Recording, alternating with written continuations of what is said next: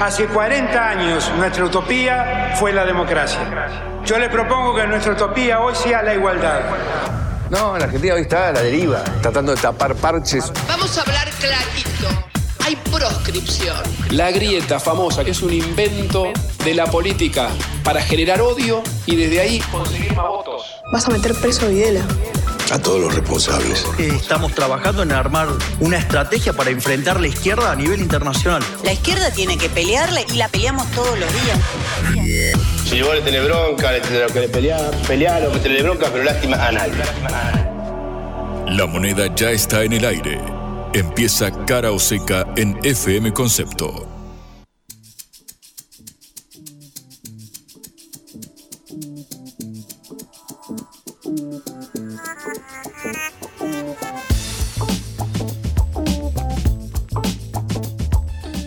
Hola, ¿qué tal? Buenas tardes, si se puede decir buenas tardes en este día lluvioso de primavera rara en Buenos Aires. Les saluda Patricia Lee, estoy con Juan Lehmann, estamos en Cara o Seca, esta producción de la Agencia Internacional de Noticias Sputnik. Hola Juan, ¿cómo estás?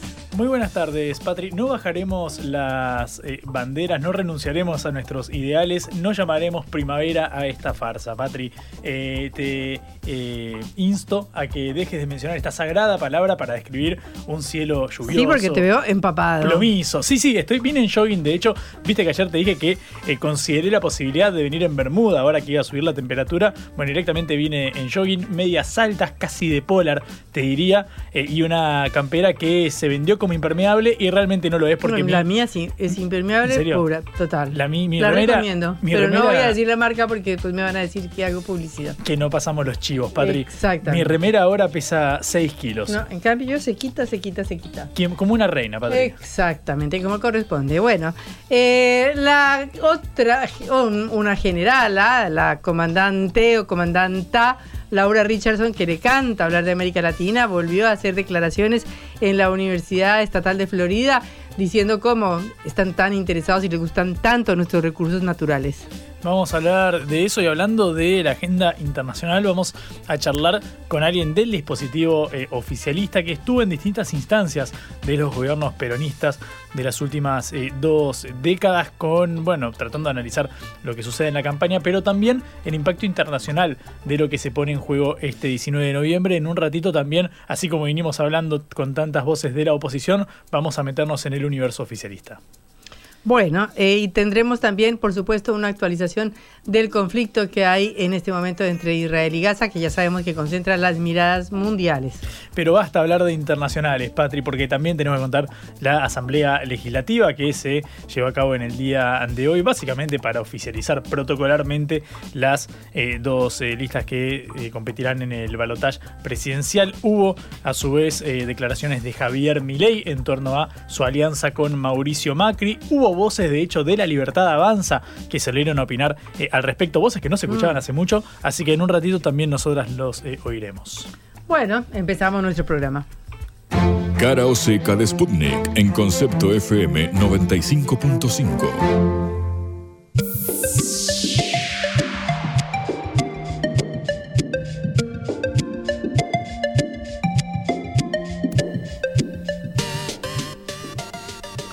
Parece una manía si no es porque fuera una política muy seria y muy profunda de Estados Unidos.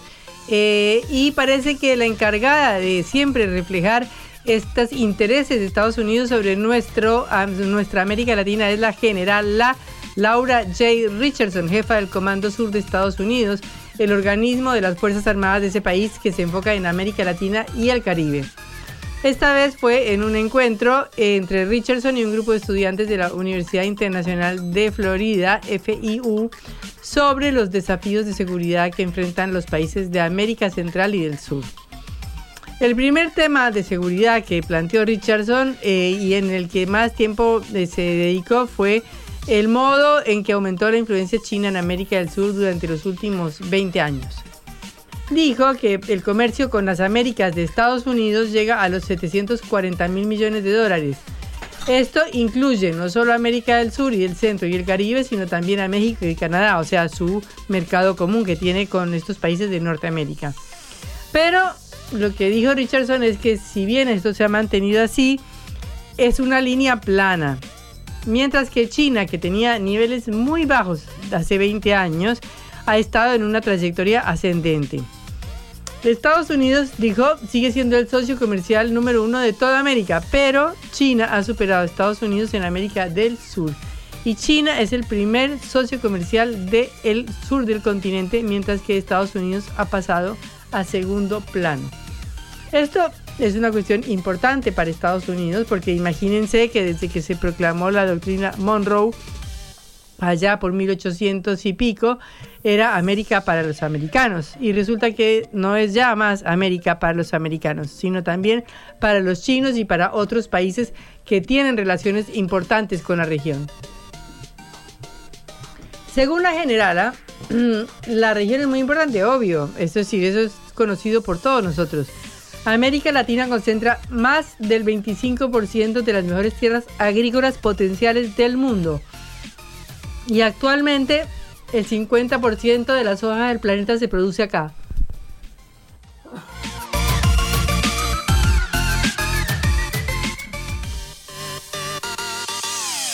Gerala siguió diciendo que en 2028 el 25% de la agricultura y de la pesca mundial se hará en la región. O sea, imagínense, un cuarto de la agricultura del mundo y de la pesca del mundo será en la región. El 60% del litio se encuentra en el triángulo que une Argentina, Bolivia y Chile, sin hablar de otros minerales como el oro y el cobre, y sin hablar, por supuesto, del petróleo. De manera que América Latina es una región estratégica mundial por ser un granero para el mundo y por ser también un sitio privilegiado para la extracción de minerales, de petróleo, de combustibles y del famoso litio, que es lo que va a ser el futuro de las baterías mientras que no aparezca otra cosa. De manera que doña Richardson siempre que puede insiste en esto, que son cosas que nos pertenecen a nosotros, pero ella siempre insiste en la importancia que tiene estas riquezas de América Latina para Estados Unidos. Entonces, eh, según Richardson, hay una diferencia porque lo que hace Estados Unidos es invertir y China extrae. Entonces hace como un juego de palabras ahí para decir por qué sería mejor la intervención de Estados Unidos y no la de China en la región hablando precisamente de la franja y la ruta de la seda, de la cual hacen parte 22 de los 31 países de la región que ya han firmado acuerdos con China y otros países que también tienen acuerdos con China. Ella dice que esto no es malo en sí mismo, pero eh, dice que China extrae y no invierte y que lo que habría que hacer son inversiones. Eh, para Richardson, el escenario de América Latina es duro por lo que se vivió en el COVID, porque hay 170 millones de personas en la pobreza, porque cayó a partir de la pandemia un 8.5% el Producto Bruto de la región. Y eso todo es muy grave, pero no lo dice para ver cómo pueden ayudar a la región, sino porque están muy preocupados por la intervención precisamente de China y también de Rusia, como me voy a referir. También eh, Richardson habló de la democracia, porque según una encuesta de Latino Barómetro, solo 48% de los latinoamericanos apoyan la democracia, 15% menos que en 2010. Y China, como ellos no lo consideran, un, sino un Estado socialista eh, con una economía de mercado dirigida por un solo partido, eh, no estaría interesada en la democracia en la región. Y un ataque a la democracia en un lugar es un ataque a la democracia en todas partes. Es decir, esto ya es de su cosecha. Si considera que China es enemigo de la democracia o que no practica la democracia en su país, entonces considera que China no estaría interesada en la democracia en América Latina y entonces esto sería, por lo tanto, una amenaza a los Estados Unidos. Es demasiado, es un silogismo demasiado largo para desarrollar y para que sea cierto. Eh, todo esto porque eh, Estados Unidos eh, tiene una ofensiva sobre América Latina tratando de frenar esta influencia de China que fundamentalmente se ha visto no solamente en el comercio, sino en otros campos muy importantes como en el de las telecomunicaciones. Por ejemplo, ahora hay una discusión en toda la región sobre la actualización de la red 5G. Según Richardson, hay 24 países que tienen ZTE y Huawei, que son empresas de China, 5 países que tienen 5G, pero 24 países que tienen 3G o 4G de China. De manera que están muy preocupados por cómo puede llegar a ingresar el 5G de China, especialmente a través de Huawei, eh, porque dice que eh, la actualización a 5G se ofrece con descuento y hasta con costo cero y muchos países no tienen dinero para pagarlo y por lo tanto son vulnerables, entre comillas, a la influencia china, obviamente, porque si te ofrecen mejores condiciones y si te ofrecen establecer una red de 5G que va a mejorar todas las comunicaciones en la región, ¿por qué no lo tendrías que aceptar? ¿Por qué tendrías que aceptar otras compañías como Ericsson o cualquier otra compañía que no sea una compañía china como Huawei? De manera que eh, sigue esta preocupación eh, del Richardson y las continúa desarrollando, diciendo además que eh, China está copiando lo mismo que hizo Estados Unidos en la región. No es exactamente así, pero dice que ofrece formación militar profesional con todos los gastos pagos y por supuesto hay muchos países que necesitan esa ayuda de la China porque no tienen el dinero para desarrollar o entrenar a sus propias Fuerzas Armadas. Igualmente destaca que el Comando Sur tiene eh, relación con y hace ejercicios militares con 20, 30 países de la región todos los años, es decir, continúa un organismo de un ejército de un país como Estados Unidos teniendo un, eh, un centro encargado específicamente de la región del cono sur del continente, que es el Comando Sur, con responsabilidades, con ejercicios militares, con influencia directa sobre los militares de la región y con viajes permanentes de Laura Richardson, que está muy interesada en nuestros recursos naturales.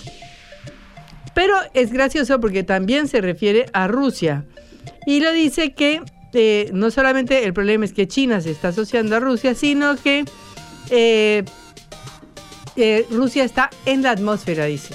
¿Qué quiere decir en la atmósfera? Dice que nueve de los países de la región tienen equipos rusos. Eh, por supuesto, Cuba, Nicaragua y Venezuela. Pero hay seis países que tienen otros equipos como 20 helicópteros, algunos lanzadores y ese tipo de cosas. Es decir, no es mucho, pero ya los alerta y los asusta. Según Richardson, las sanciones han funcionado para evitar que precisamente esta América Latina siga proveyéndose de este tipo de materiales de Rusia, pero en todo caso se queja de que existiría esta influencia de Rusia en el continente. Pero lo que más le preocupa a Richardson, donde realmente Rusia tiene la sartén por el mango, dice, es en su capacidad para socavar la democracia a través de la desinformación. Plataformas como RT y otras fuentes de noticias no tradicionales, diríamos Sputnik, difunden mentiras intencionadas. Bueno, mentiras intencionadas. Habría que leer todos los diarios de Estados Unidos, el New York Times, el Economist, el Washington Post, el Los Angeles Times, el Miami Herald y todo eso para hablar de mentiras intencionadas. Este, de manera que otra vez esta mm, generala, esta oficial del ejército de Estados Unidos con este altísimo cargo, se ha vuelto a dedicar a las relaciones del Cono Sur y de nuestros países con China y con Rusia. Y dice que están acá para extraer y para socavar las democracias y que están intentando por todos los medios reemplazar a los Estados Unidos como socio preferente en la región. Eso tampoco sería nada de malo, no es un delito tratar de eh, ganar un lugar comercial o político o cultural o social en otra región del mundo o en otro continente. De manera que estamos nuevamente ante una nueva expresión más de esta voluntad eh, unilateral, de este unilateralismo de Estados Unidos que piensa que todavía América es para los americanos y que hace acusaciones absolutamente infundadas y donde, bueno, afortunadamente eh, nos da un crédito que no es, es grande para nosotros, como decir que estamos dedicados a la desinformación y que en eso Rusia tiene la sartén por el mango. Eh, de cualquier manera, eh, Estados Unidos y Laura Richardson y su Comando Sur tienen mucho interés por América Latina, como lo, lo puede demostrar esta conferencia que dio en la Universidad de la Florida. Esperemos que nuestros recursos naturales nos sigan perteneciendo. Blanco o negro, sí o no. A favor o en contra. Sputnik para la pelota para reflexionar.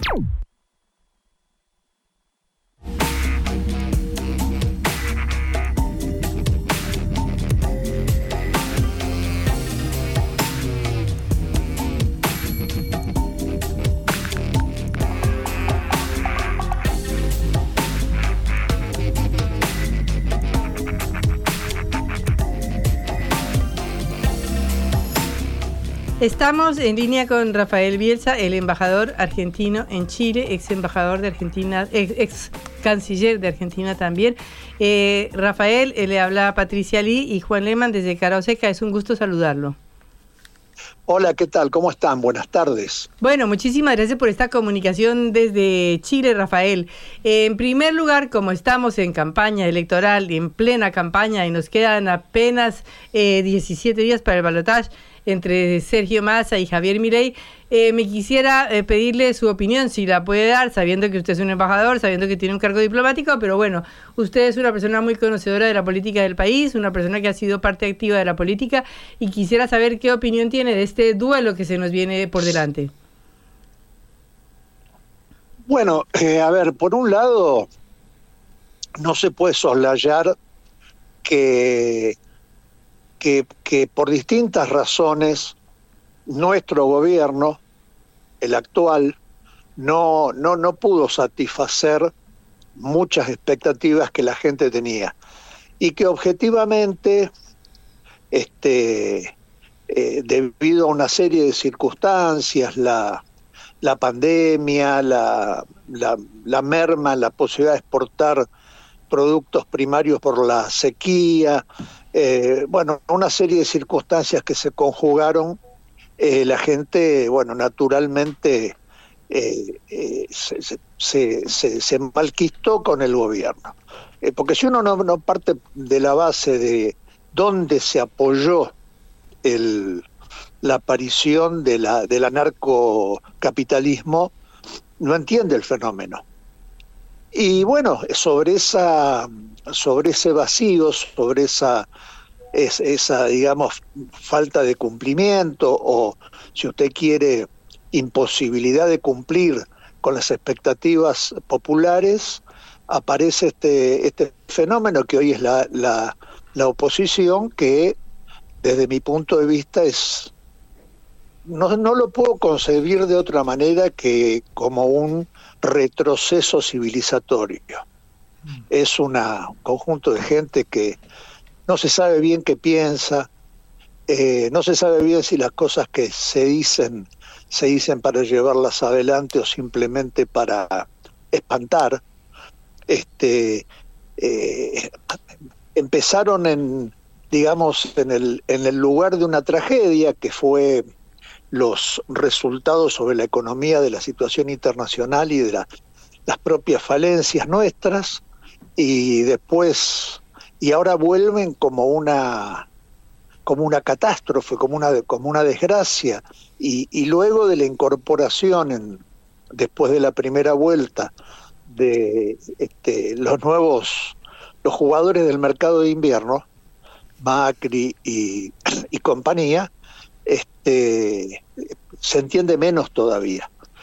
Entonces a mí me parece que es una situación muy difícil, muy difícil para nuestro candidato, el ministro de Economía, que tiene que mantener esto, eh, digamos, ordenado y, muy desdichada para, para el votante, porque el votante, muchos de los votantes de la oposición van a votar a la oposición simplemente porque como no se entiende bien lo que dice y, y y lo, lo, único que tienen como activo es la novedad.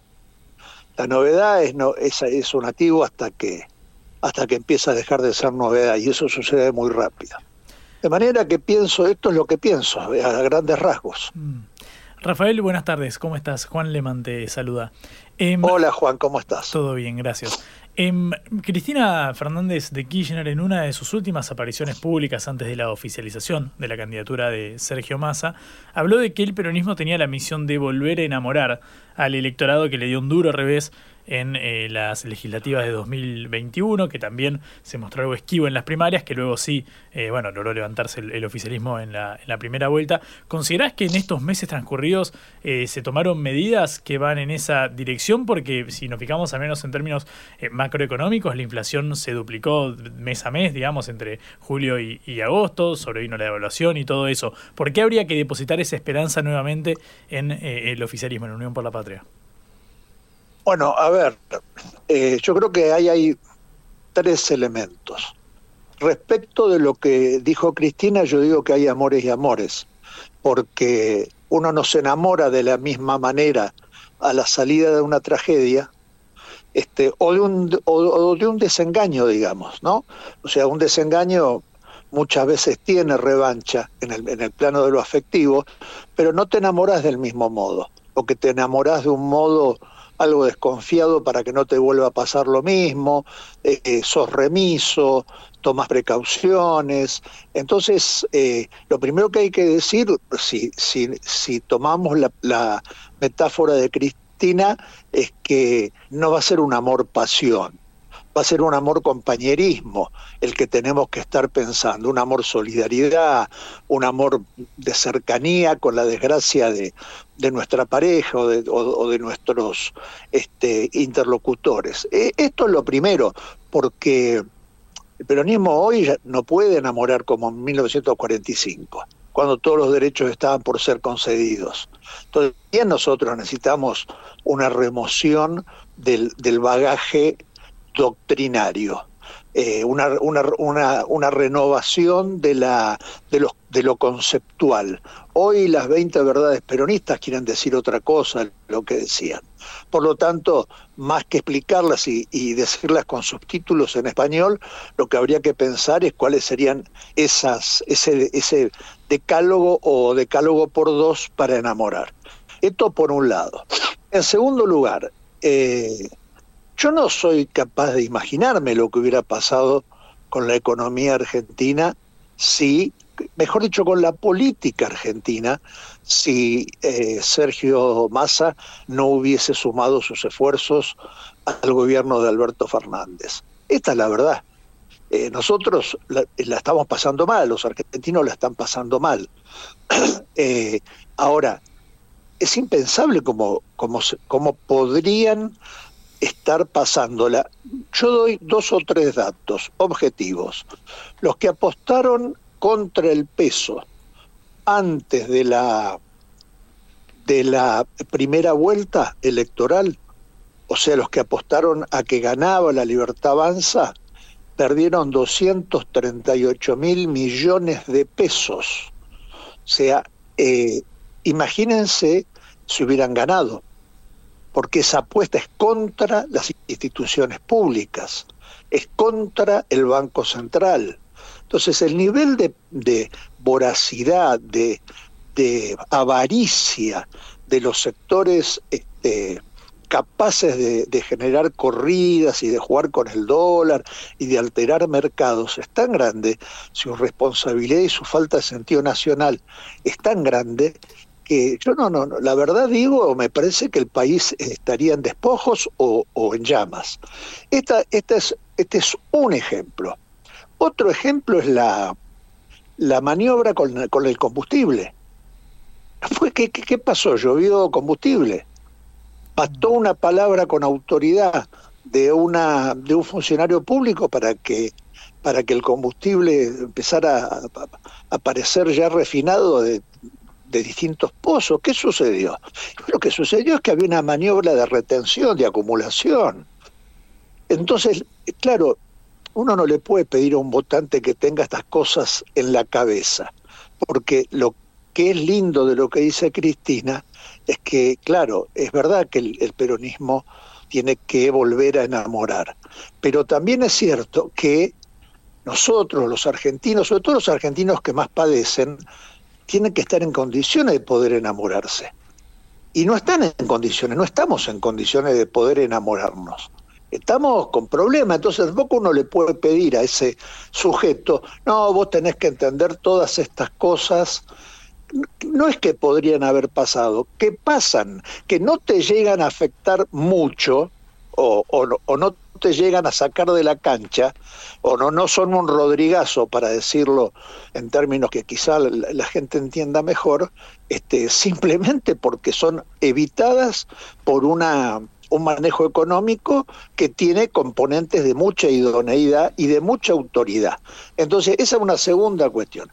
Y la tercera cuestión es que, a ver, los desequilibrios eh, macroeconómicos de Argentina, su nivel de endeudamiento, su, eh, falta de precios relativos, la digamos, la descalificación para con nuestro propio país, eh, las recetas de que hay que irse, las recetas de que ojalá se desate la, eh, la peor de las crisis, se caiga sobre nuestra cabeza como un cielo raso, son eh, todas cosas horrendas, horribles, o sea, que rompen el pacto social, rompen la idea de nación. Entonces, ¿qué salidas son esas? ¿Qué salida es la liquidación del Banco Central? ¿Qué salida es la dolarización? ¿Qué salida es un mercado de órganos? Lo presenten como lo presentaren, como una cadena de favores o como un mercado, este, como se entiende un mercado eh, en, términos económicos. la verdad es que yo digo, bueno, ¿es para estar contento? No. Hemos hecho en el último tiempo, desde que Sergio Tomás ministro de Economía, todas las cosas de manera perfecta, no. Ahora, invito a quienes tienen Netflix, o sea, el grupo de privilegiados que tenemos Netflix, a ver la última película de Costa Gabras, donde este, se recrea la crisis griega tripulada por el ministro de Economía, Varoufakis, y lo que son los factores de poder lo que son de verdad, lo que es discutir de verdad, cuando uno tiene problemas de financiamiento, problemas macroeconómicos, que, que por otra parte heredó, porque no es que eh, este, Alberto Fernández se le ocurrió un día tomar un crédito de 50 mil millones de dólares. Bueno, este es un poco el panorama en el que yo pienso. Eh, tu pregunta era bastante más concreta, ¿por qué habría de creer la gente? No, no, no, no hay ningún motivo sólido, digamos, este, eh, eh, irrebatible de por qué habría que creer. Pero lo mismo se aplica para la oposición.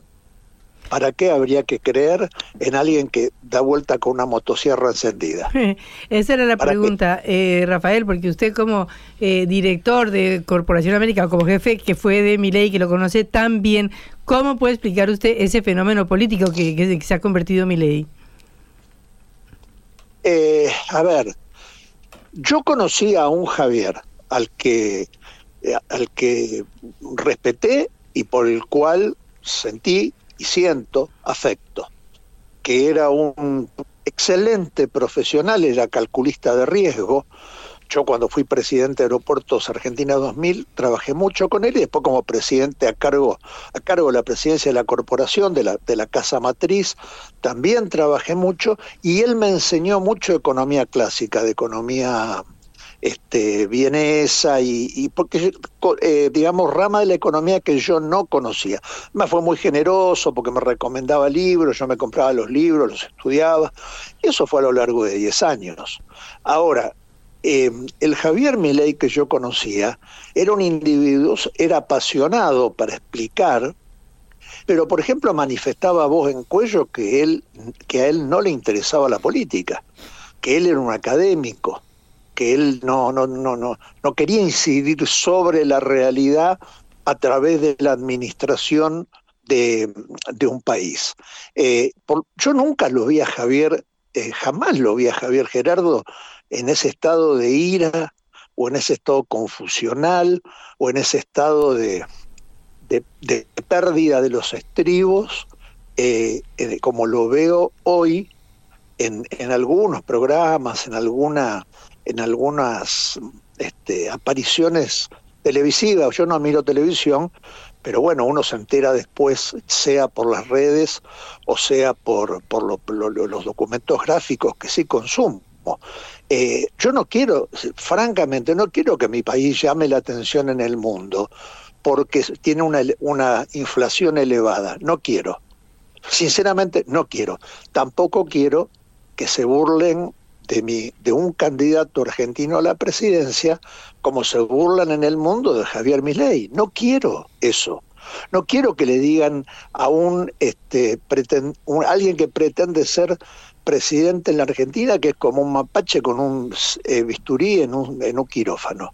No quiero eso. ¿Por qué la Argentina? ¿Por qué la, Argentina tiene que compararse en su ausencia o ante la eliminación del Banco Central con Vanuatu, Islas Marshall, Isla de Man, Kiribati? ¿Por qué tenemos que, pasar por ese trance? Ese trance, como, como, como les dije al principio, creo que se los dije, es un retroceso civilizatorio, es una desgracia, es una tragedia por eso quise empezar haciendo una autocrítica, porque si no parece que, que, que, las cosas suceden porque suceden. No, no, nosotros tenemos nuestra cuota de responsabilidad.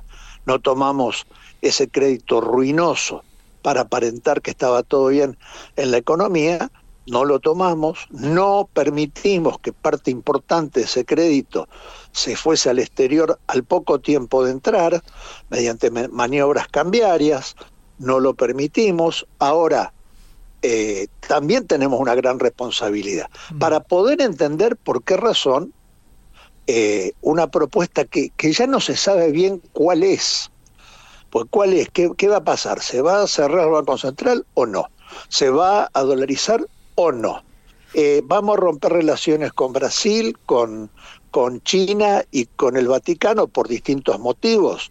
En el caso del Vaticano porque hay una presencia luciferina, caso de, Brasil y de, y de China porque son comunistas, socialistas. Este, ¿Qué, es lo que vamos a hacer? Rafael. Entonces, la verdad, digo, sí, adelante. Em, aprovechando, estamos hablando con Rafael Bielsa, para quien recién se suma, embajador argentino en Chile, quien fuera eh, canciller durante eh, dos años, entre 2003 y 2005, durante la presidencia de eh, Néstor Kirchner. Desde ese lugar, Rafael, te llevo un tema de estricta coyuntura y de mucha sensibilidad, sobre todo en, en materia internacional, que es el conflicto entre Israel, el ejército de Israel, y Hamas en estos momentos. Sabemos que la Cancillería Argentina emitió un comunicado donde eh, repudiaba las eh, operaciones del ejército israelí en eh, Gaza, en la franja de Gaza, y sin embargo el ministro y candidato Sergio Massa se distanció porque retuiteó en, sus redes sociales un comunicado, una expresión de Pablo Shedlin, el senador de Unión por la Patria,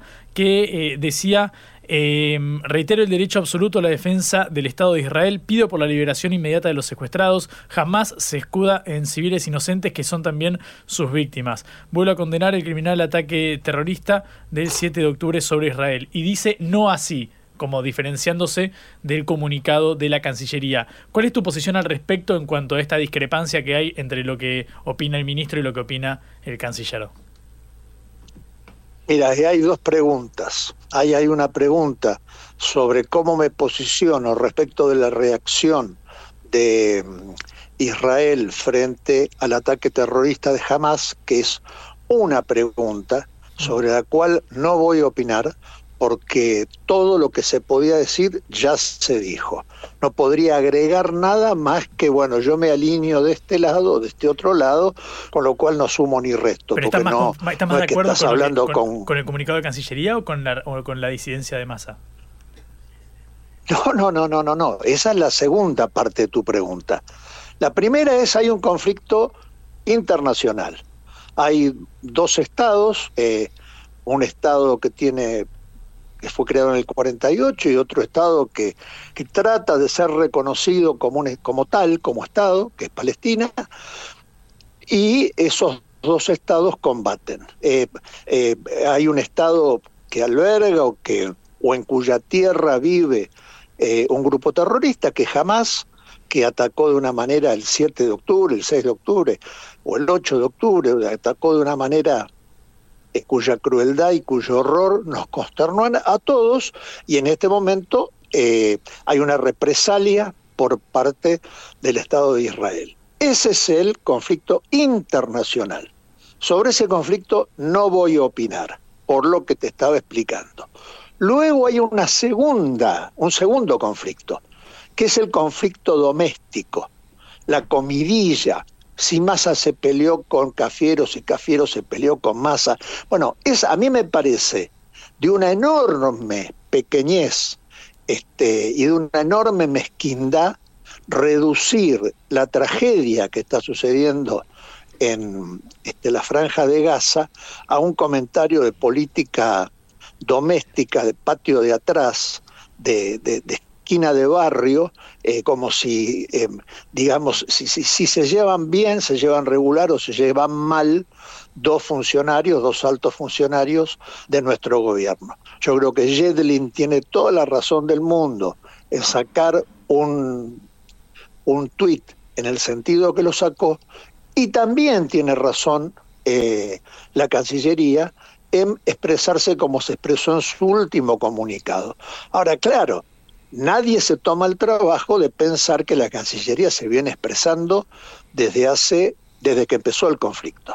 Entonces no hay que leer el último comunicado, hay que, hay que leer el contexto de los comunicados. Yo les digo francamente, si, si se espera de mí que colabore para una pelea este, de, digamos, de, de todas las peleas que hay en Argentina, no cuenten conmigo. No cuenten conmigo porque eso es una de las cosas que peor le hace a un argentino. Ver a otro argentino intercediendo en una reyerta de parroquia. Yo no soy un parroquialista. Entonces no voy a comentar sobre si están de acuerdo o no están de acuerdo. Eh, yo tengo mi posición, en mi posición, como mañana puedo estar almorzando con el embajador de Israel y pasado mañana con la embajadora de Palestina, no voy a opinar. Perfecto, eh, embajador ha sido muy claro y le agradecemos muchísimo estos minutos con cara o seca. Un saludo muy especial. Ah, muchas gracias a ustedes. Buenas tardes. Hasta luego, buenas tardes. Era Rafael Bielsa, embajador argentino en Chile. Cara o seca. Te contamos lo que otros callan.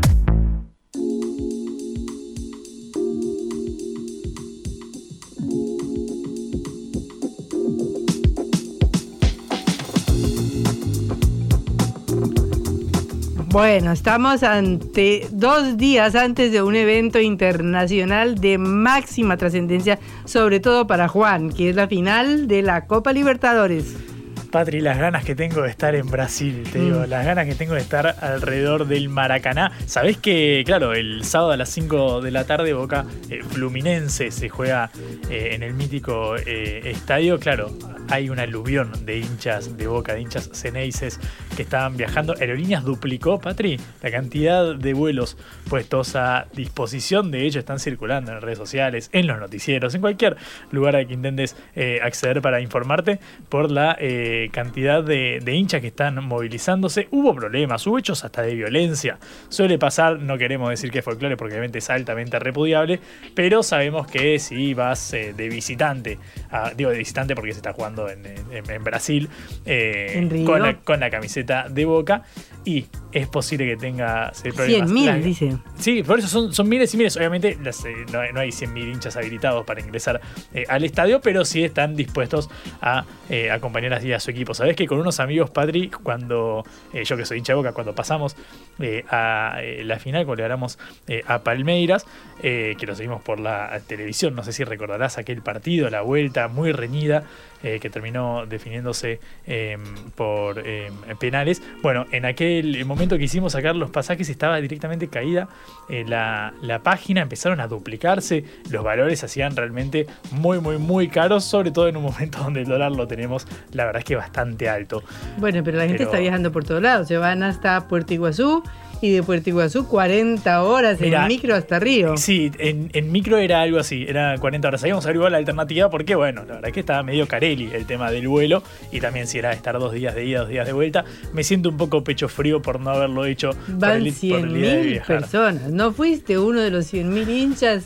Vos decís que cara, que fue a Río de Janeiro. Cara o seca debió haber tenido un corresponsal ah, en aquel momento. Honestamente creo que sí. Pero para, no voy a tocar madera, no voy a decir la palabra sagrada, pero en caso de que mm, mm, mm, vos te bancarías una crónica el, lunes o el martes contando todo, porque vos sos un poquito antiboca, Patri. No, no, no, no, no, no, no, no soy antiboca. En primer lugar, me encanta el fútbol miro partidos de fútbol, pero sobre todo de la Premier League, realmente, te lo confieso. Eso es como la gente que dice, no soy ni derecha ni de izquierda, no, está toda la pero música. Es que acá, eh, digamos, tienes que estar eh, pagando para poder ver los partidos de locales, etcétera, etcétera. Pero mañana vamos a ver, el sábado vamos a ver. ¿Vas a ver el partido? Sí, sí, sí. ¿Con quién, con quién lo ves? Eh, y lo veo en mi casa, obviamente. En familia. Tampoco, sí, no, tampoco voy a ir a hacer un una fiesta, pero sí lo voy a ver. No, yo lo veo solo, quizás con mi novia, que es cábala para estos encuentros. Ah, Unos bueno, amigos me invitaron, me invitaron a verlo el sábado 5 de la tarde, Mm. pero la verdad es que estos partidos yo prefiero verlos solo, tranquilo. Es como los partidos del Mundial,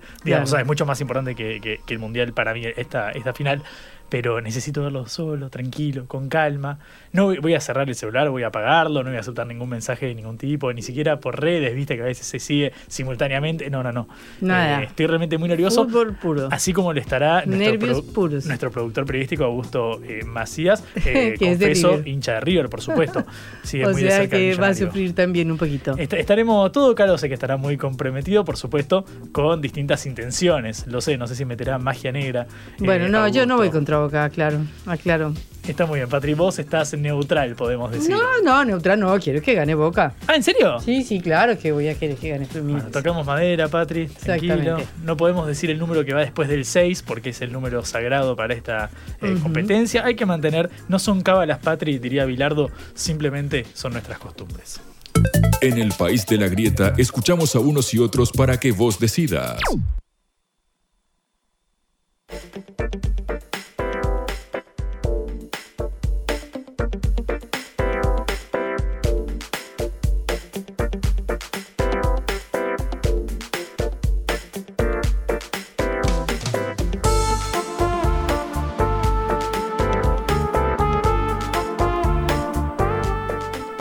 El conflicto en- entre Israel y Gaza sigue abarcando todos los titulares internacionales porque se profundiza, se agrava, se agrava la crisis humanitaria en Gaza y se agravan los posicionamientos internacionales a favor y en contra de Gaza y de Israel, como por ejemplo la declaración de Bolivia que rompió relaciones con Israel debido a los excesos en su operativo en contra de la franja de Gaza y a los sufrimientos que está teniendo la población civil privada de agua, de luz, de gas, de todos los elementos necesarios para la vida y una importantísima cifra de muertos que ya supera los que produjo el atentado terrorista del 7 de octubre de Hamas en Israel.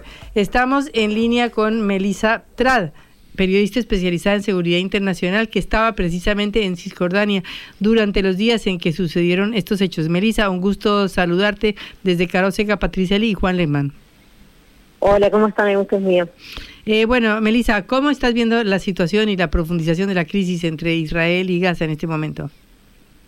Bueno, la verdad que con bastante horror. Creo que con el mismo horror que vimos las imágenes de, la masacre de Hamas a Israel ese 7 de octubre, con el mismo horror estamos viendo lo que ahora Israel está haciendo con Gaza, ¿no? Bombardeando de una manera desproporcionada, atacando civiles. Eh, lo decías recién, bueno, ya van más de mil, eh, 9.000 muertos en, en Gaza. Eh, no son militantes de Hamas, son niños, son mujeres, son periodistas, son trabajadores de la ONU. eh, con muchísimas cosas, digamos, de las que podemos extendernos en términos de, crímenes de, guerra directamente, eh, sobre cómo está respondiendo Israel hacia Gaza. Eh, por supuesto, también hay cohetes que están siendo lanzados desde Gaza, pero bueno, Israel tiene una superioridad militar muy clara que le permite, por supuesto, en buena hora proteger a su población. Cuestiones como el domo de hierro, digamos, que permite interceptar a los cohetes en el aire. Eh, y, todo esto permite proteger a la población, mientras tanto en Gaza la gente, digamos, se tiene que meter abajo de la cama y lo más reciente que hemos visto de hecho es como Israel ha bombardeado el campo de refugiados más grande de Gaza, el, campo de Jabalia. Eh, así que nada, nada con, mucho horror y la verdad que con mucha desesperanza viendo que el mundo no puede frenar una situación como esta y que tardamos, eh, nos enfocamos más en discutir los términos, los nombres que le ponemos a las cosas, eh, en lugar de tratar de lograr un cese al fuego, que es la urgencia en este momento, ¿no? ¿Y cuál sería entonces esa salida para vos? Un cese al fuego, pero ¿quién puede lograr ese cese al fuego? ¿Quién lo puede eh, imponer o lograr una negociación entre Israel y los palestinos para que esto lograra frenar, eh, tuviera alguna salida de alguna manera? Bueno, yo creo que, por supuesto, digamos, lo, primero es un cese al fuego, lo primero es que también los rehenes israelíes puedan eh, volver de manera segura a, Israel, los rehenes que en este momento están en Gaza. Eh, después podemos hablar de paz, después podemos habla- hablar de, bueno, cómo, cómo se puede lograr potencialmente en algún momento, ¿no? Una paz entre israelíes y palestinos. Por ahora la urgencia está en eso otro. Eh, claramente, digamos, no es Israel y no es jamás quienes van a determinar que haya un cese al fuego, claramente son las presiones externas, eh, el rol de Estados Unidos, el rol del mundo árabe, el rol de Irán, eh, son todos países que, que, de alguna manera pueden poner presión eh, sobre esta situación, porque si no, digamos, ya hemos escuchado a Israel decir que para ellos, eh, al propio Benjamin Netanyahu, decir que eh, un cese al fuego es rendirse ante Hamas. Eh, claramente, digamos, desde Hamas tampoco van a, van a frenar nada ante el bombardeo israelí.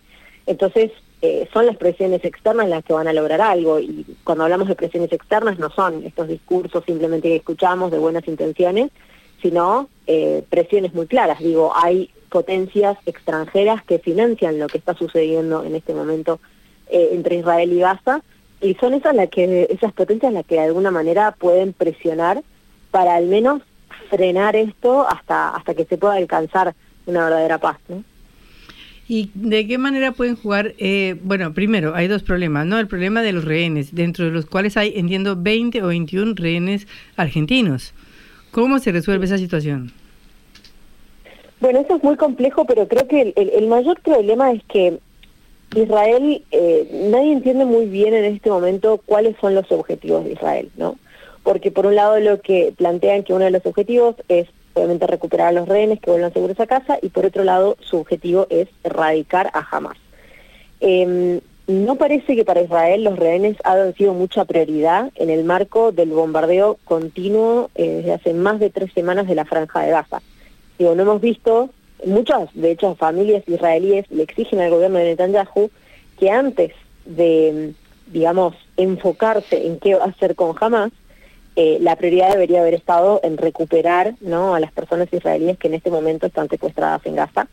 Eh, claramente no ha sido la forma de actuar del gobierno, uno podría decir, bueno, por eso también han estado esperando para, para hacer una incursión terrestre, eh, pero lo que hemos visto es con el nivel de bombardeos y el, acoso y el asedio a Gaza, no parece que haya sido mucho la prioridad, desde jamás ya han dicho que hay una serie de, rehenes muertos, eh, entonces, nada, no, no, no, parece que en este momento sean mucho la prioridad eh, para su propio gobierno y de hecho hubo hace poco un, se, jamás, digamos, lanzó un video en el que habían tres mujeres que son parte de este grupo de rehenes que están en Gaza, eh, que justamente lo que hacían era exigirle a Netanyahu que las regrese a casa, ¿no? Diciendo nosotros somos sí. personas israelíes, somos personas que pagamos nuestros impuestos, eh, queremos volver a casa de manera segura y bueno, claramente eh, el gobierno israelí también le tiene que dar muchas explicaciones a su propia población de por qué no está trayendo a esas personas de nuevo a casa. Claramente no es algo sencillo, digo, es, muy complejo cualquier incursión que implique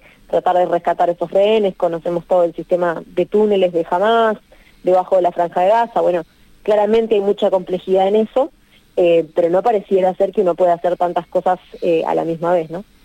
Bueno, hay una crisis también muy grande y un descontento enorme con Netanyahu y también con las fuerzas eh, de defensa israelíes, ¿no? Porque días antes, o creo que el día anterior, habían dicho que con Hamas no había ningún problema. Bueno, de, ellos han vivido, digamos, con Hamas al lado por mucho tiempo. Yo creo que es importante recalcar que, si bien esto ha sido, o sea, la masacre que cometió Hamas ese 7 de octubre hacia la población israelí, creo que despertó a mucha parte de la población a entender que claramente la situación que se vivía eh, no era viable, o sea, mantener ese status quo, la verdad es que no era algo que, para la redundancia, iba a ser insostenible. Eh, tener a gente, son más de dos millones de personas atrapadas en una franja de 40 kilómetros por 10, era algo insostenible. Y a mí me parece que lo que hay que recordar es que jamás no es una agrupación eh, que nació, digamos, desde los inicios del conflicto palestino-israelí, ¿no? O sea, ya existía una ocupación israelí de la población palestina por mucho tiempo y jamás nació mucho después, fruto también de esa ocupación. Eh, entonces, me parece que ahora lo que hay es una cuestión muy caótica porque obviamente la población israelí sufrió las consecuencias de haber tenido esa olla a presión ahí al lado y ahora no se sabe muy bien qué van a hacer porque este bombardeo indiscriminado y esta cuestión de la idea de erradicar jamás también nos trae la pregunta de, bueno, por supuesto, hasta dónde están dispuestos a llegar para erradicar a Hamas, claramente hasta el punto de cometer crímenes de guerra eh, y masacrar a toda una población civil que no tiene nada que ver, eh, pero además de eso también lo que creo que todos nos preguntamos es un poco qué pasa el día después, ¿no? O sea, si realmente logran erradicar a Hamas, ¿cómo, cómo, cómo, cómo se va a controlar, si se quiere, la franja de Gaza? ¿Quién va a gobernar ese sitio? ¿Qué van a hacer con todas, digo, todas las personas eh, que hoy están viviendo el dolor, ¿no?, de perder a su familia entera, en algunos casos, a manos de los bombardeos israelíes? Eh, ¿cómo, ¿Cómo, digamos, qué van a hacer con eso el día de mañana cuando esta guerra pare, no? Bueno, te agradecemos mucho, Melissa, esta comunicación con Cara Oseca. Hasta luego. No, gracias a ustedes y bueno, cualquier cosa en mis redes sociales, Melissa Trad, T-R-A-D, ahí estamos. Continuamos un poco el minuto a minuto con respecto a este conflicto. Muy bien, te seguiremos. Hasta luego. Un abrazo. Era Melissa Trad, especialista en seguridad sobre el conflicto en Israel con Gaza. Reflexión y análisis de las noticias que conmueven a la Argentina y al mundo.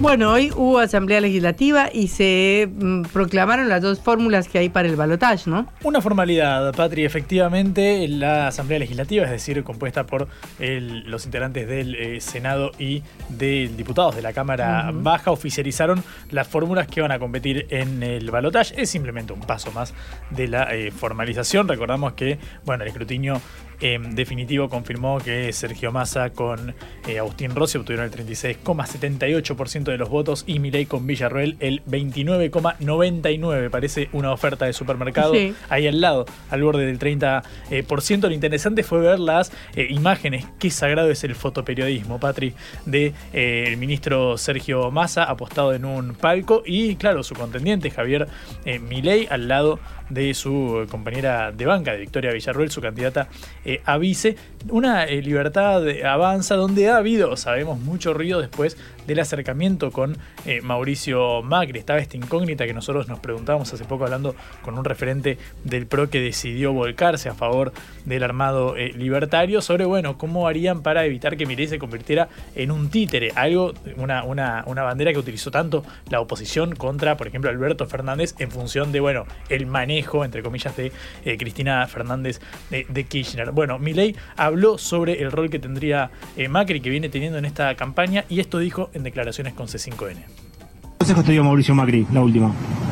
No, no me dio consejos. O sea, eh, él lo que hizo fue intermediar para que eh, arregláramos eh, la situación con, con Burrich, para que nos reconciliáramos. Y la realidad es que los dos teníamos ganas de arreglarnos, así que, que fue algo súper ameno, pero con un, digamos, donde él jugó un rol muy importante en acercar las partes y además han tenido una, una actitud propia de gente humilde y con grandeza, así que... No se negocia la.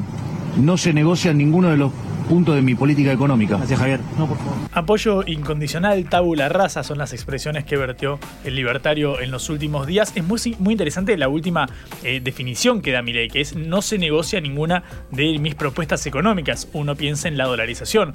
Eh, por ejemplo, algo contra lo que, por ejemplo, el círculo de Patricia Burrich personificado en Carlos Melconian, decía, bueno, pero querer dolarizar la economía es como que te inviten a comer fideos con tuco y no haya ni fideos ni haya tuco, mm, decía Melconian en una entrevista. El supuesto candidato a ministro de Economía de Patricia Bullrich. Efectivamente. Bueno, en este marco, el presidente de la, de la Fundación Mediterránea, bueno, en este marco es que se está desarrollando esta eh, tensión. Y vos recordás que no solamente hubo ruido en Juntos por el Cambio con esta prácticamente ya eh, eh, confirmada ruptura dentro de la coalición opositora por la posición del PRO y la posición del radicalismo, sino que también tuvo eh, su reflejo en la libertad avanza misma. Recordamos que lo contábamos, un grupo de legisladores electos se diferenció de esta decisión de su líder, del fundador del partido, de, de y escucha una entrevista que me pareció muy interesante, un fragmento de hoy en el medio Futurock, en la radio, de Fabricio Casino, que es diputado electo parlamentario electo del Mercosur, o sea, del Parlasur, eh, por la libertad avanza. Es muy interesante lo que cuenta sobre las discrepancias y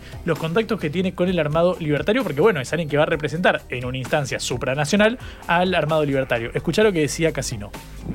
Mi ley me bloqueó el teléfono hace más de 15 días, este, justamente para tener algún tipo de discusiones eh, sobre esto, sobre algunos de sus dichos, para decir moderemos un poco eh, determinados conceptos y no, no, no eh, Javier no acepta nada. una sola cosa que no le gusta y directamente te corta y, y me bloqueó el teléfono y no lo pude hablar más. Y después no se comunicó nadie conmigo desde que fui electo desde la libertad avanza, ¿eh? desde el espacio.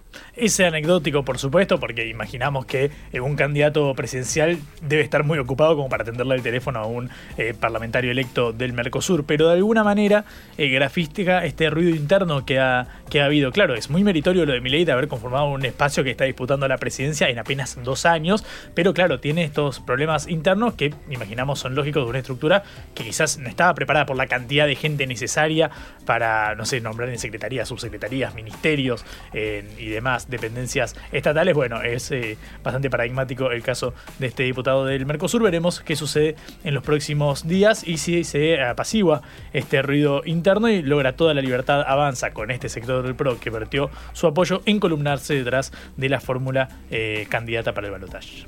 Bueno, se nos ha terminado el tiempo, nos queda un solo día de esta semana antes de la final de Boca con Fluminense este próximo sábado, hecho fundamental e histórico en la región que va a ser la noticia más importante del fin de semana, pero de cualquier manera mañana volveremos con las noticias y el análisis acá. Recuerden que nos pueden volver a escuchar en sputniknews.lat. Como siempre, eh, Astrid Arias estuvo en la operación, Augusto Macías en la producción de este envío, Patricia Lee a cargo de esta nave, de este avión. Con la compañía de Guandema. Hasta, luego. luego. Chau. Vamos a hablar clarito.